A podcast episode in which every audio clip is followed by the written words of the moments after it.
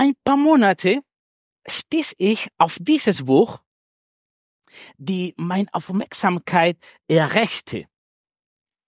Auf Deutsch heißt gefährliche Gebete. Warum die Nachfolge Jesu nie eine sichere Sache war. Von Craig äh, Groeschel.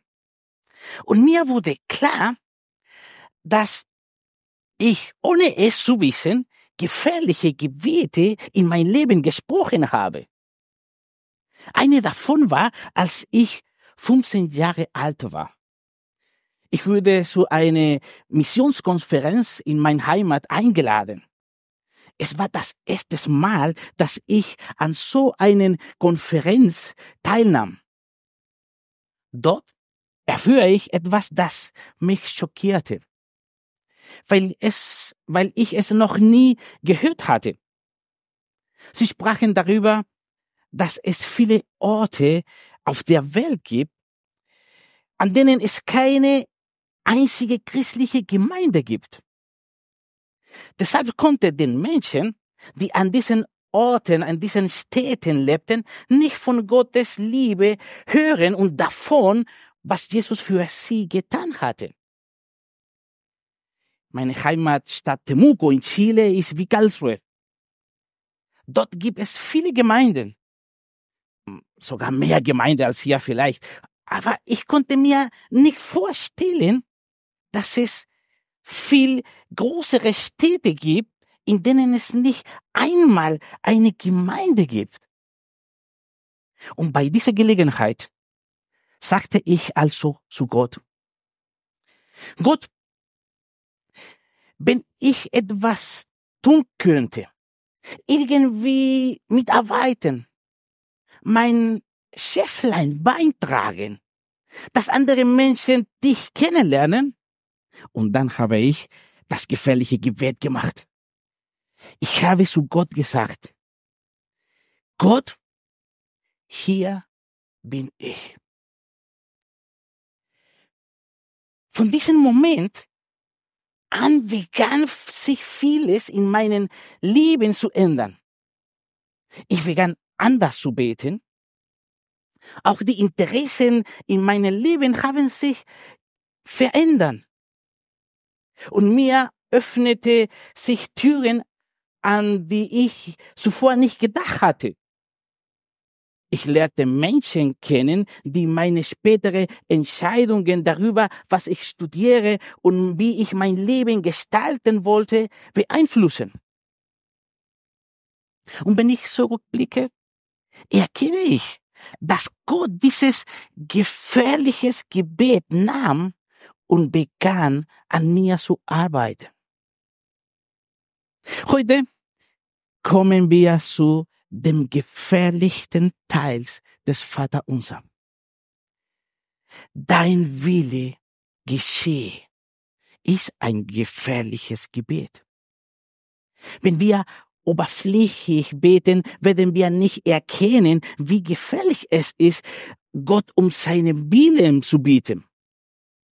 Aber heute werden wir sehen, dass diese Gebetsanliege mich und dich direkt betrifft. Ich möchte kurz beten.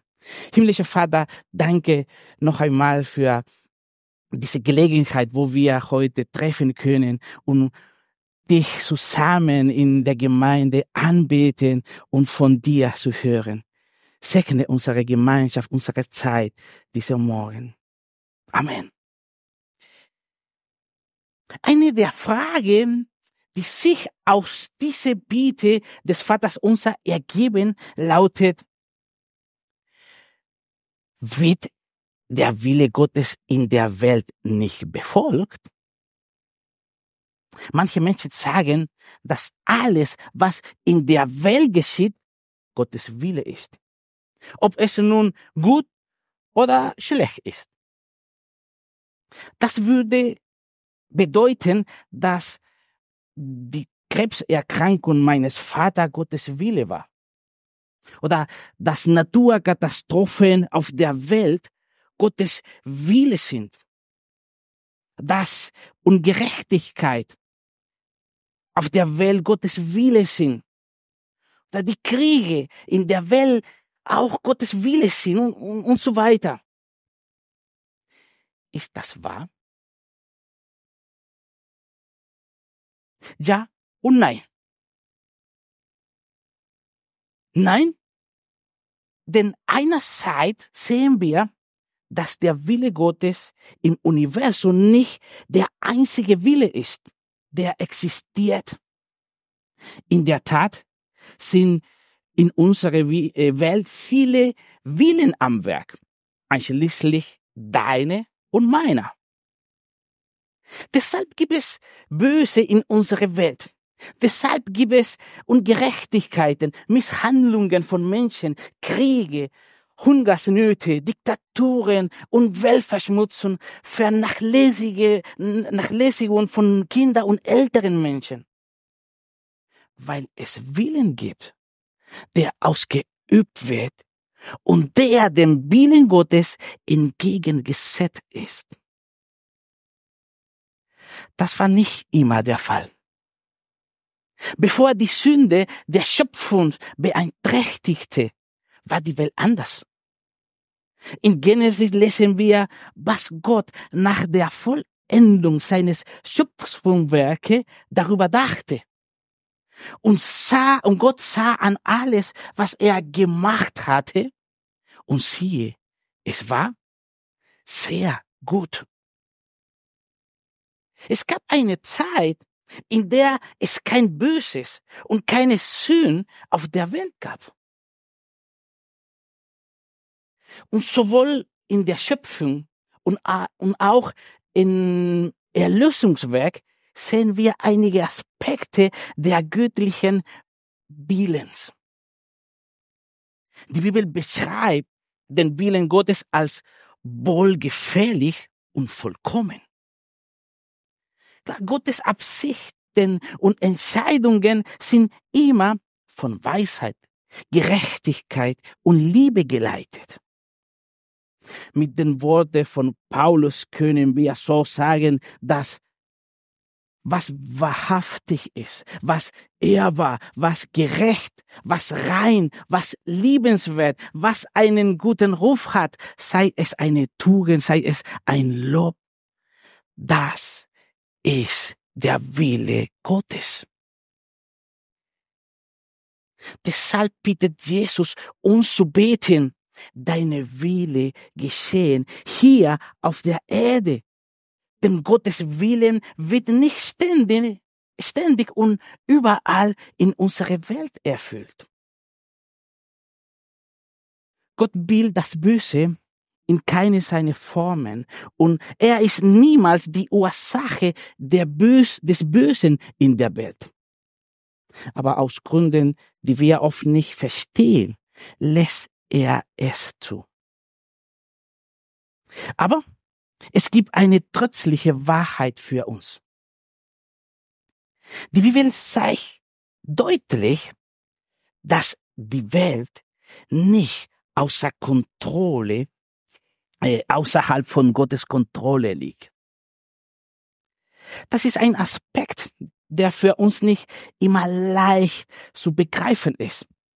Denn manchmal scheint es uns aufgrund des Böses, des Bösen, das in der Welt äh, geschieht oder das Leid, äh, das wir erfahren, dass Gott aufgehört hat, gerecht und gütig zu sein oder dass er seine Allmacht verloren hat. Die Bibel zeigt uns jedoch, dass auch wenn es dunkle Momente in unserem Leben gibt, finstere Täler, auch wenn wir Trübsal und Schmerz erfahren, Gott diese Dinge am Ende zum Guten und uns und in unserem Leben wendet. Als Joseph, der Sohn Jakobs, von seinen Brüdern aus Neid verkauft und als Sklav in ein fremdes Land verschleppt wurde, wo er ungerecht behandelt und sogar unschuldig in Gefängnis geworfen wurde, verbrachte er mehrere Jahre, ohne all dieses Lied zu verstehen. Und nach 22 Jahren traf, ich, traf er seine Brüder wieder und zu dieser Zeit hatte er die Macht, sich an ihnen zu rächen. Aber stattdessen sagte er zu seinem Brüder, was mich betrifft, hat Gott alles Böse, das ihr geplant habt, zum Guten gewendet. Auf diese Weise wollte er das Leben vieler Menschen retten. In seine äh, Souveränität und unendliche Weisheit verwandelt Gott die Verfehlungen, Fehler und Sünden der Menschen und benutzt sie als Werkzeuge, um seine Absichten zu verwirklichen. Als die, christliche, äh, als die Christen der Gemeinde in Jerusalem wegen ihres Glaubens verfolgt wurden, beschlossen viele von ihnen zu fliehen, um dem Gefängnis und Misshandlungen zu entfliehen der Verfolgung war eine völlig ungerechtes Handlungsseiten der jüdischen Obrigkeit. Aber wir sehen, dass Gott diese ungerechte Situation für seine Zwecke nutzt. Inzwischen waren die Gläubige, die wegen der Verfolgung nach dem Tod des Stephanus aus Jerusalem geflohen waren, bis nach Phönizien, Zypern und Antiochia in Syrien gelangt. Jedoch verkündete sie die gute Botschaft nur den Juden. Aber einige der Gläubigen, die aus Zypern und Kyrene nach Antiochia gekommen waren, fingen an, auch den Nichtjuden die Botschaft von Jesus, dem Herrn, zu erzählen. Die Kraft des Herrn war mit ihnen und viele Nichtjuden glaubten und bekehrten sich zum Herrn. Gott lässt die ungerechte Verfolgung durchgeführt von grausamen Menschen zu, damit jüdische und nicht jüdische Menschen, die jenseits der Grenzen Israel leben, das Evangelium hören können. Gott ist in unserem Leben nie abwesend gewesen. Schon gar nicht in Zeiten von Schmerz und Leid. Und erstaunlich ist, dass er ungerechte und schmerzhafte Situationen nutzen kann, um seine Absichten zu erfüllen und zu unseren Besten. Wenn wir als Familie viele Leute zu uns nach Hause zum Essen einladen, zum Beispiel vor Weihnachten oder besondere Veranstaltungen, koche normalerweise echt. Die Sache ist die, dass meine Frau, wenn es um Kochen geht, sehr deutsch ist. Sie braucht ein detailliertes Rezept mit Zutaten und Mengenangaben. Ohne so ein Rezept kann sie nicht kochen. Sie ist gewohnt, für fünf Personen zu kochen. Aber vor neun, dreizehn kochen wird es kompliziert für sie mit der Mathematik.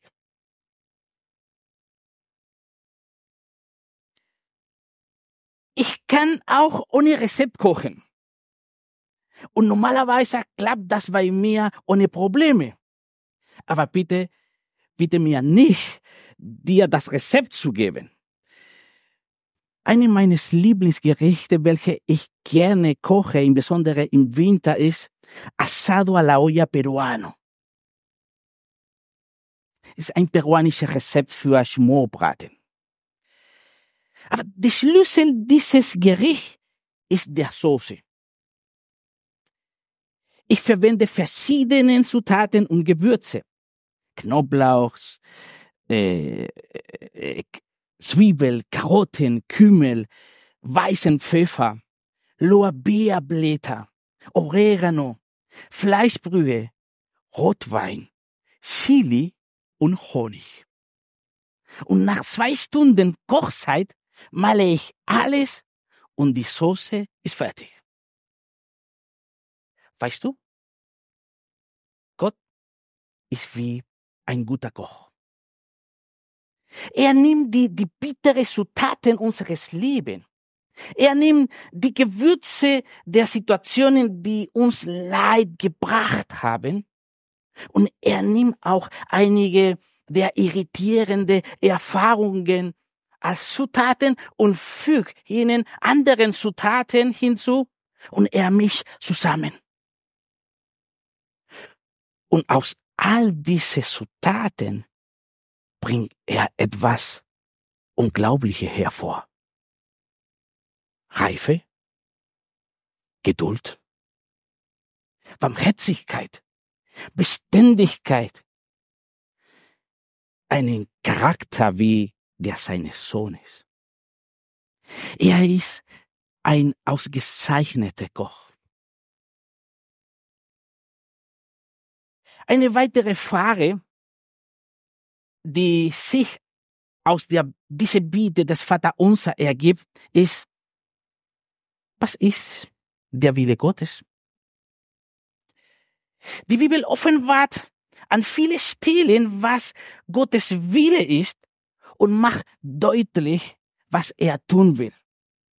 Ein Beispiel dafür findet sich in 1. Timotheus Kapitel 2, wo in zusammengefasster Form besonders deutlich wird, was die Wille Gottes für, äh, für jeden Menschen ist. Denn er will, dass alle Menschen gerettet werden und seine Wahrheit erkennen. In diesen Aussage, kurze Aussagen, können wir das Herz Gottes erkennen. Das, was ihn in seinem Wesen bewegt. Gott will, dass alle gerettet werden und dass alle zur Erkenntnis der Wahrheit kommen. Das heißt, seinen Sohn Jesus Christus kennenlernen. Und Gott erweiht sich als ein liebevoller und gütiger Vater. Deshalb gilt seine Liebe an alle Menschen. Gott will nicht, dass jemand, auch nicht einer, verloren geht. Eine weitere Sache, die Gott will, ist, dass wir nach seinen Maßstäben leben. Deshalb hat er uns Gebote und Verordnungen gegeben, die seinen Willen deutlich zeigen. Er hat uns die zehn Gebote und die Seligpreisungen gegeben, damit wir in Gemeinschaft mit Gott und in Harmonie mit unseren Nächten leben können.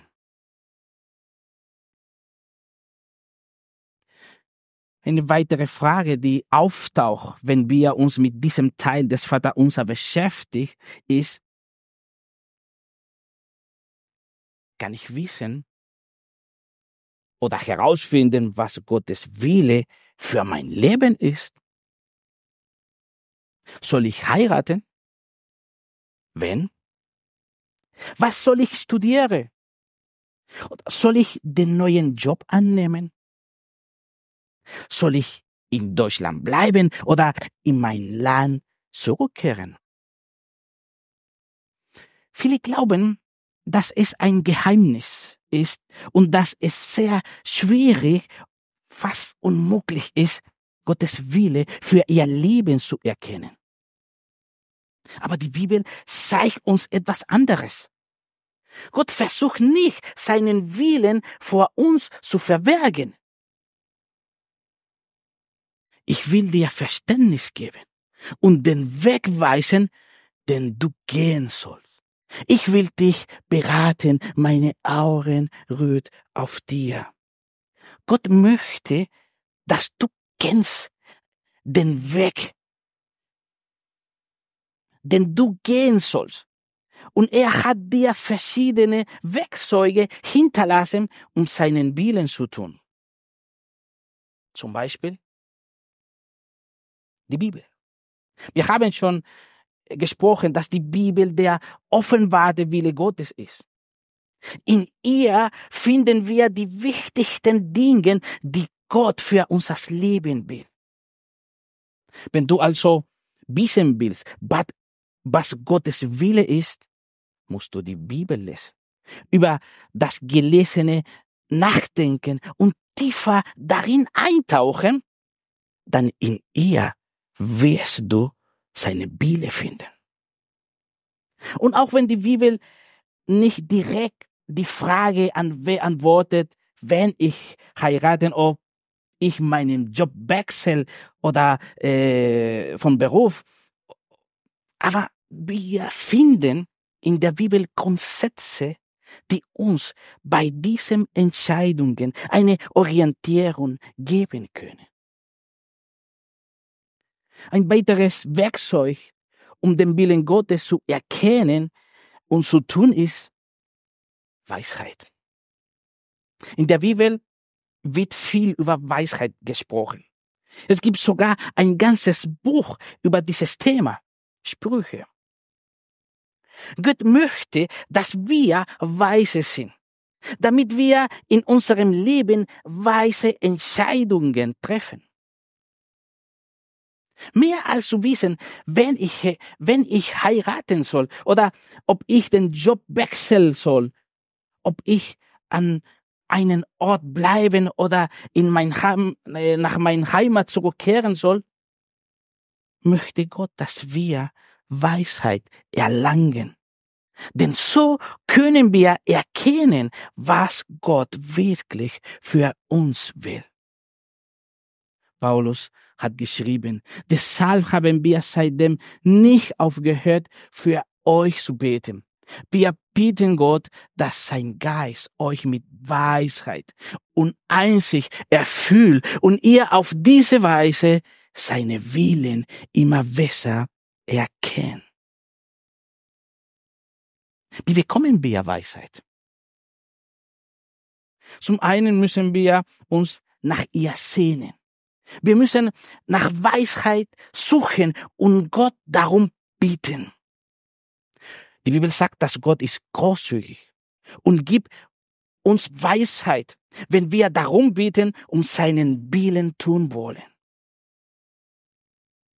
Auf andere Seite erlangen wir Weisheit durch die Bibel. Das Lesen und Nachdenken über das Wort Gottes macht den Unwissenden weise. Und ein drittes Werkzeug, das uns hilft, Gottes Willen zu erkennen, ist der Rat weiser oder reife Christen. Manchmal finden wir uns in komplexen Situationen wieder, die uns sehr verunsichern und wir sind verwirrt, was wir tun sollen. Wenn du in solch Situation bist, dann suche den Rat weiser Menschen, Leute, die im christlichen Glauben gefestigt sind. Geh zum Beispiel an eine unserer Leiter in unserer Gemeinde und frag um Rat. Seit einigen Jahren gibt es in unserer Gemeinde eine Gruppe hörendes Gebet, die anbietet, für dich zu beten und dich bei der Suche nach Gottes Willen für dein Leben zu unterstützen. Vielleicht ist das eine Möglichkeit für dich, die du nutzen solltest.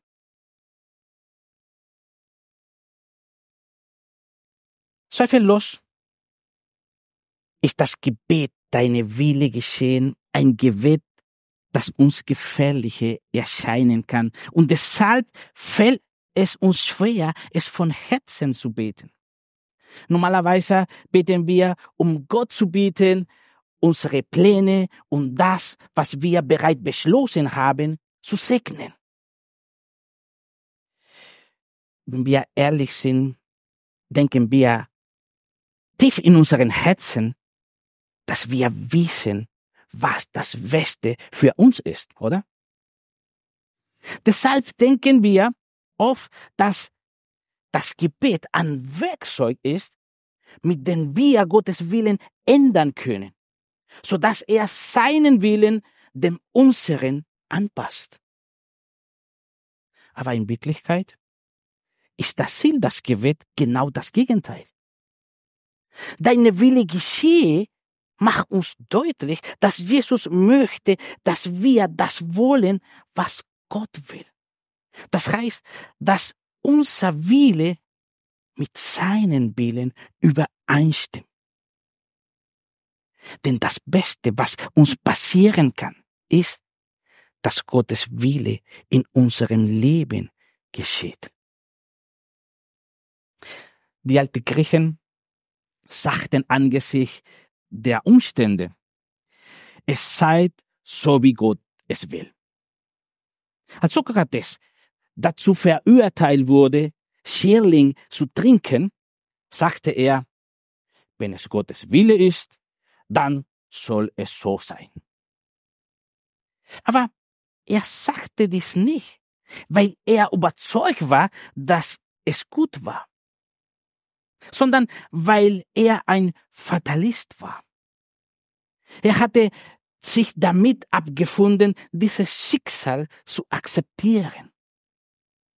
Jesus hingegen will nicht, dass wir Gottes Willen resigniert hinnehmen, sondern dass wir absolut sicher sind, dass Gottes Wille ein perfekter Plan ist, auch wenn wir ihn nicht verstehen. Denn wir können darauf vertrauen, dass Gott das Beste tut, auch wenn ich es nicht sehe. Gottes Wille ist nach unserer irdischen Sicht der Dinge nicht immer angenehm. Oftmals lässt Gott uns eine Last tragen. Und die Schwierigkeit ist, meine ich, eine Last anzunehmen, die wir nicht verstehen.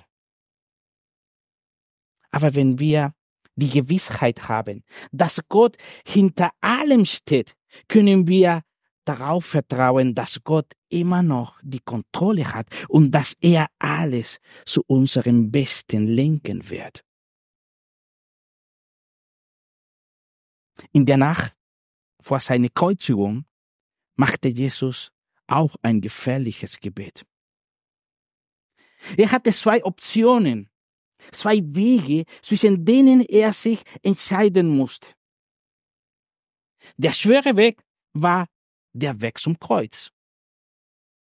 Er wusste, was ihm erwartete, wenn er diese Entscheidung traf. Aber er wusste auch, das Ende dieses Weges, unsere Rettung, unsere Erlösung.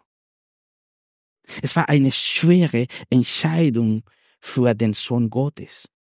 Er hat gebetet, Vater, wenn es dein Wille ist, dann lass diese bitteren Kelch des Leidens an mir vorübergehen.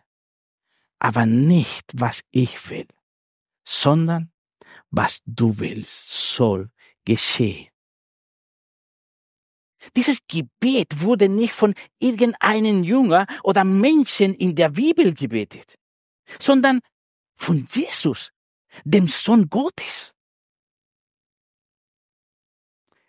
Es wird Zeiten im Leben geben, in denen es sehr schwierig sein wird, Gottes Willen in unserem Leben zu akzeptieren.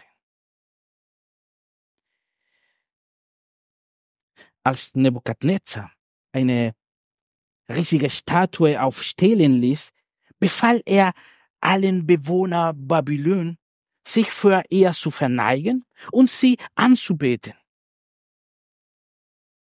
Wer sich weigerte, sollte zu Todesstrafe verurteilt werden, nämlich in einen Feuerofen geworfen zu werden. Shadrach, Meshach und Abednego, drei junge jüdische Männer weigerte sich, dies zu tun. Also wurden sie vor, vor dem König gebracht, um ihr rebellisches Verhalten zu korrigieren. Und sie antwortete Nebukadnezar auf diese Weise. Wir werden gar nicht erst versuchen, uns vor dir zu verteidigen. Unser Gott, den wir dienen, kann uns aus dem Feuer und aus deiner Gewalt retten. Aber auch wenn er es nicht tut, musst du wissen, o oh König, dass wir nie deine Götter anbeten oder uns vor der goldenen Statue niederwerfen werden. Diese Männer wüssten, was Gottes Willen in dieser Situation war. Sie wüssten auch, dass die einen hohen Preis zahlen musste, um Gottes Willen zu tun. Gleichzeitig war ihnen bewusst, dass Gott die Macht hatte, sie aus dem Feuerofen zu befreien. Doch selbst wenn Gott sie nicht erlöste, waren sie bereit, Gottes Willen zu tun. Nebukadnezar ließ sie in den Feuerofen werfen. Davor bewahrte Gott sie nicht. Aber diese jungen Männer waren nicht allein in dieser schweren Situation. Gott selbst war auf wunderbare Weise bei ihnen und beschützte sie. Vielleicht bist du gerade in einer schwierigen Situation. Vielleicht verstehst du nicht, warum Gott dir dein Leid nicht abnimmt. Du weißt, du weißt, dass Gott die Macht hat, es zu tun, aber es hat nicht getan. Und es fällt dir schwer, in diese ganze Situation Gottes Liebe für dich zu sehen. Oder vielleicht musst du eine schwierige Entscheidung und Entscheidung treffen. Du weißt, was Gott will von dir, aber du weißt auch, dass es ein schwerer Weg sein wird. Jesus ermutigt dich heute, so zu beten, wie er es getan hat. Dein Wille geschehe. Er ermuntert dich, ihm zu vertrauen. Denn er wird in jedem Moment bei dir sein. Er macht dir Mut, bei ihm zur Ruhe zu kommen. Denn er arbeitet zu deinen Gunsten. Und er kämpft für dich. Amen.